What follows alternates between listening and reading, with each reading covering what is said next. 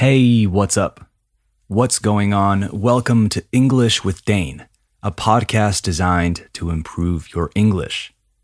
As always, I'm your host, Dane, and you can find me on Instagram at English with Dane.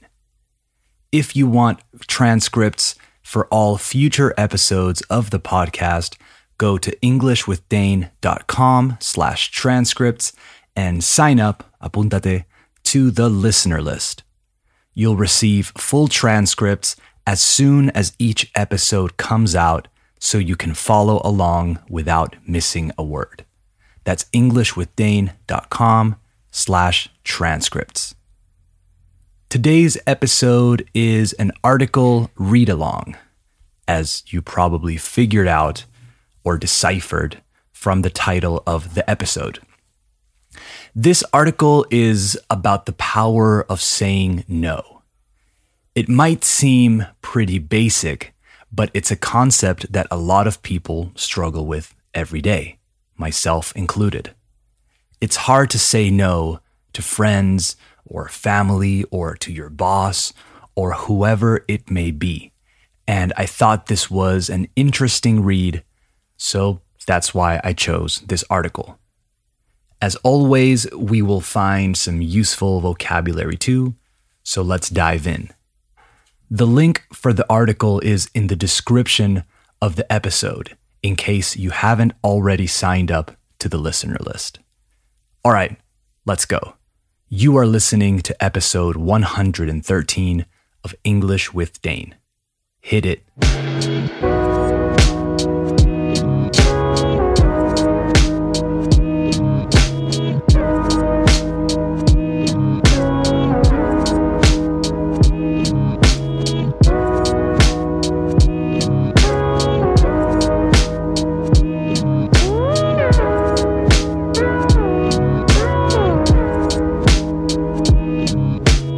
Okay, we have officially started the show, so let's start reading this article. It was written by Undal James Clear. I don't know who he is, but I liked this article. All right, here goes. The ultimate productivity hack is saying no. Not doing something will always be faster than doing it. This statement reminds me of the old computer programming saying remember that there is no code faster than no code. The same philosophy applies in other areas of life. For example, there is no meeting that goes faster than not having a meeting at all. This is not to say you should never attend another meeting. But the truth is that we say yes to many things we don't actually want to do. There are many meetings held that don't need to be held.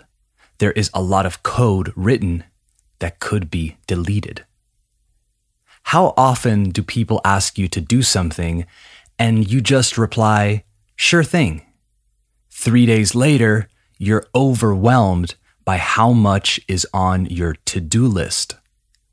To be overwhelmed, spelled O V E R W H E L M E D, means to be buried or drowning, estar enterrado o ahogarse, beneath, debajo de, a huge mass of something, especially water. We normally don't use it very literally. It's usually because we have a lot of work or because we are feeling very intense emotions, etc. In Spanish, we could translate to be overwhelmed to estar abrumado, inundado, agobiado, etc. Back to the article.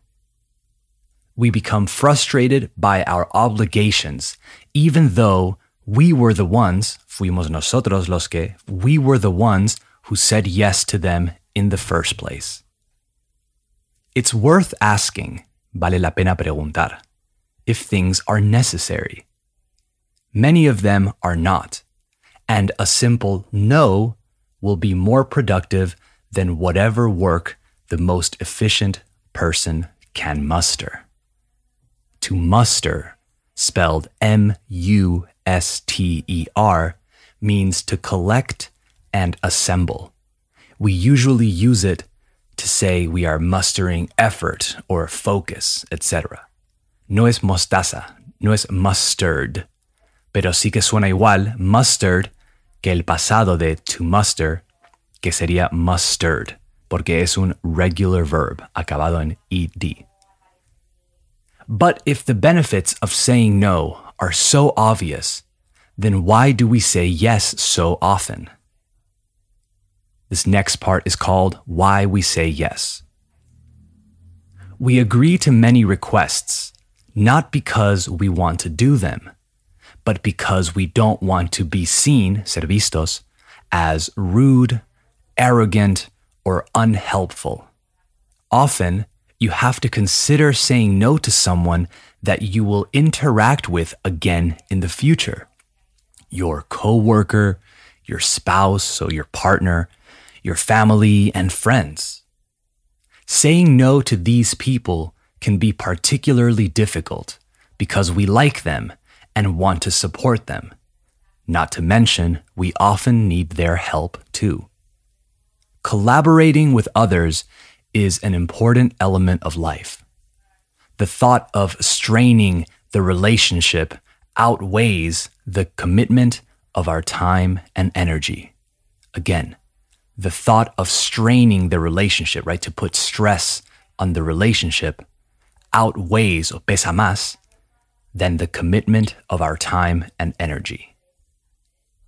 For this reason, it can be helpful to be gracious in your response. Do whatever favors you can, los favores que puedes hacer, and be warm hearted and direct when you have to say no. A good adjective there warm hearted, con guion, with a hyphen.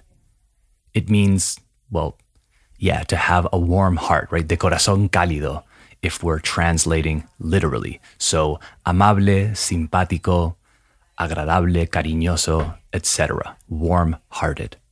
But even after we have accounted for these social considerations, many of us still seem to do a poor job of managing the trade off, el intercambio, between yes and no.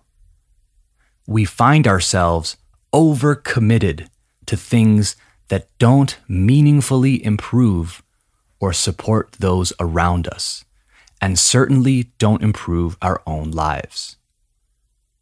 Perhaps one issue is how we think about the meaning of yes and no. This next part is called the difference between yes and no. The words yes and no get used, son usadas, in comparison to each other so often that it feels like they carry equal weight, mismo peso, in conversation. In reality, they are not just opposite in meaning, but of entirely different magnitudes in commitment. When you say no, you are only saying no to one option. When you say yes, you are saying no to every other option. Again, when you say no, you are only saying no to one option. When you say yes, you are saying no to every other option. I like how the economist Tim Harford put it. He says, Every time we say yes to a request, una petición, we are also saying no to anything else we might accomplish, que podamos lograr, with the time.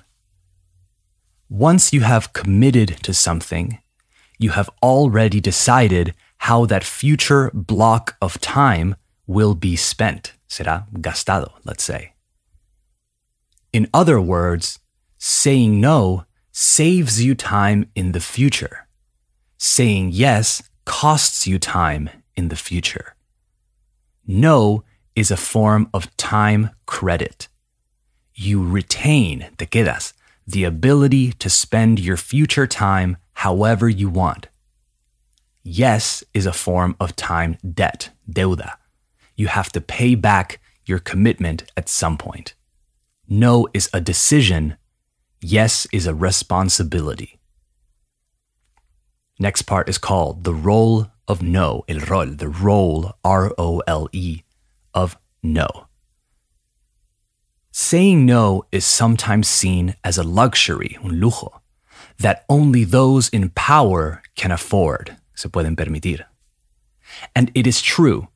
Turning down or saying no to opportunities is easier when you can fall back on the safety net provided by power, money, and authority. But it is also true that saying no is not merely a privilege reserved for the successful among us. It is also a strategy that can help you become successful. Saying no is an important skill, una habilidad importante, to develop at any stage of your career because it retains the most important asset in life your time.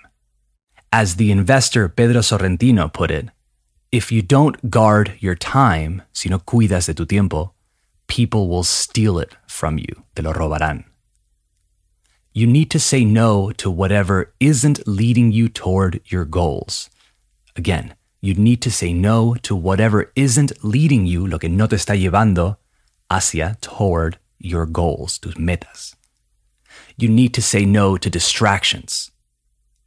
As one reader told me, if you broaden, si amplías, the definition as to how you apply no, it actually is the only productivity hack as you ultimately say no to any distraction in order to be productive.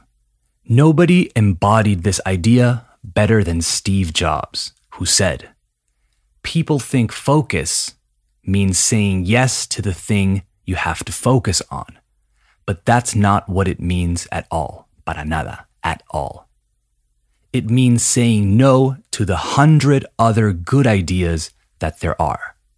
You have to pick carefully. Tienes que escoger cuidadosamente. There is an important balance, un equilibrio, to strike here. Saying no doesn't mean you'll never do anything interesting or innovative or spontaneous. It just means that you say yes in a focused way. Once you have knocked out the distractions, una vez que te has deshecho de las distracciones, it can make sense to say yes to any opportunity that could potentially move you in the right direction. You may have to try many things to discover what works and what you enjoy. This period of exploration can be particularly important at the beginning of a project, job, or career. Next part is called upgrading your no. Over time, as you continue to improve and succeed, your strategy needs to change. The opportunity cost of your time increases, sube, as you become more successful, más exitoso.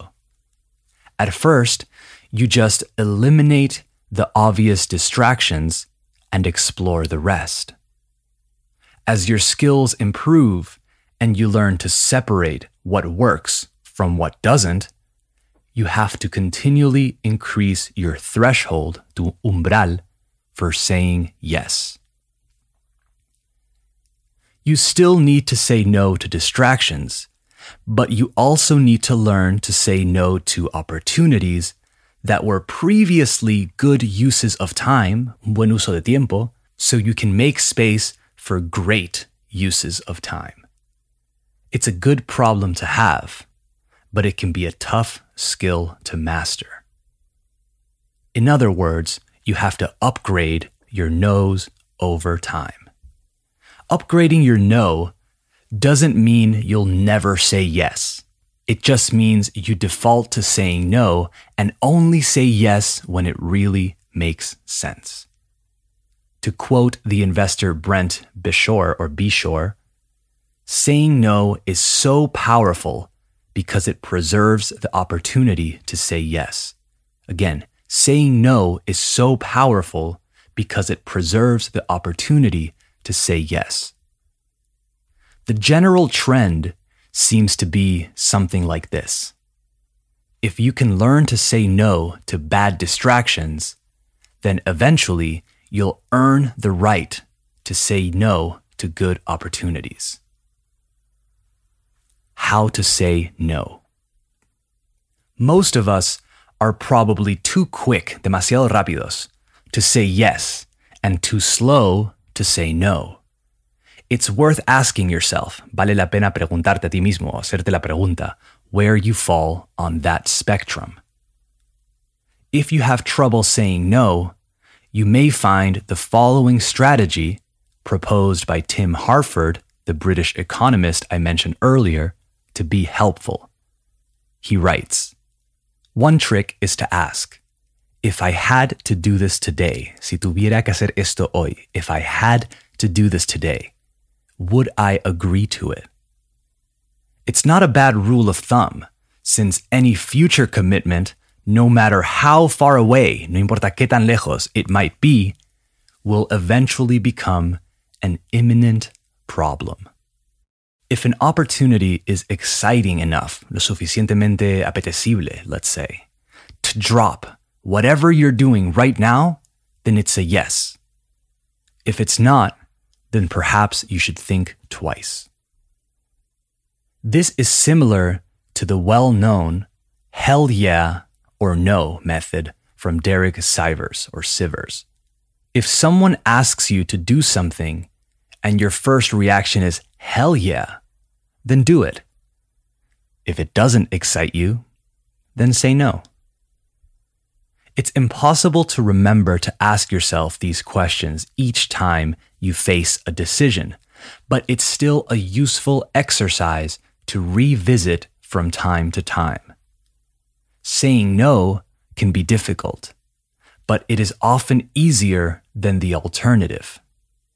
As writer Mark Dariano has pointed out, it's easier to avoid commitments than to get out of commitments saying no keeps you toward the easier end of this spectrum. What is true about health, sobre la salud, is also true about productivity. An ounce of prevention is worth a pound of cure. No, una onza, an ounce of prevention, is worth a pound of cure. The power of no. More effort is wasted, más esfuerzo es malgastado, doing things that don't matter than is wasted doing things inefficiently. And if that is the case, elimination is a more useful skill than optimization. I think that's a great way to sum up, no para resumir, all of this. Again, elimination is a more useful skill than optimization. Creo que me quedo con esa frase. It continues and says, I am reminded of the famous Peter Drucker quote There is nothing so useless, no hay nada tan inútil, as doing efficiently that which should not be done at all, lo que no se debería hacer en general. Esa también está guay. There's nothing so useless as doing something efficiently that which should not be done at all. That was a good read. I hope I didn't go too fast or too slow, and that you guys had a chance to follow along and get something out of it. I also hope it helped not just in terms of your English, but also in terms of your life philosophy and helping you say no to things in order to focus on yourself. I wanted to add something to all of this. It doesn't make you selfish to focus on yourself. I mean, if you only focus on yourself all the time in everything you do, then maybe it does. But what I took from this article is that saying no is part of the necessary things you have to do in order to reach your personal or professional goals. That's it. All right. That's it for this episode of English with Dane. If you liked it, share it. It would mean a lot to me. Also, if you want to help keep the show going and support English with Dane, you can go to patreon.com slash English with Dane and sign up to be an official supporter. It takes a lot of time and effort to do the show, and I'd like to continue doing it. So, yeah, check that out, and you'll have your name in the show credits and you'll also have my gratitude. All right, guys, EnglishwithDane.com for transcripts and at EnglishwithDane on Instagram. Talk soon. Bye bye.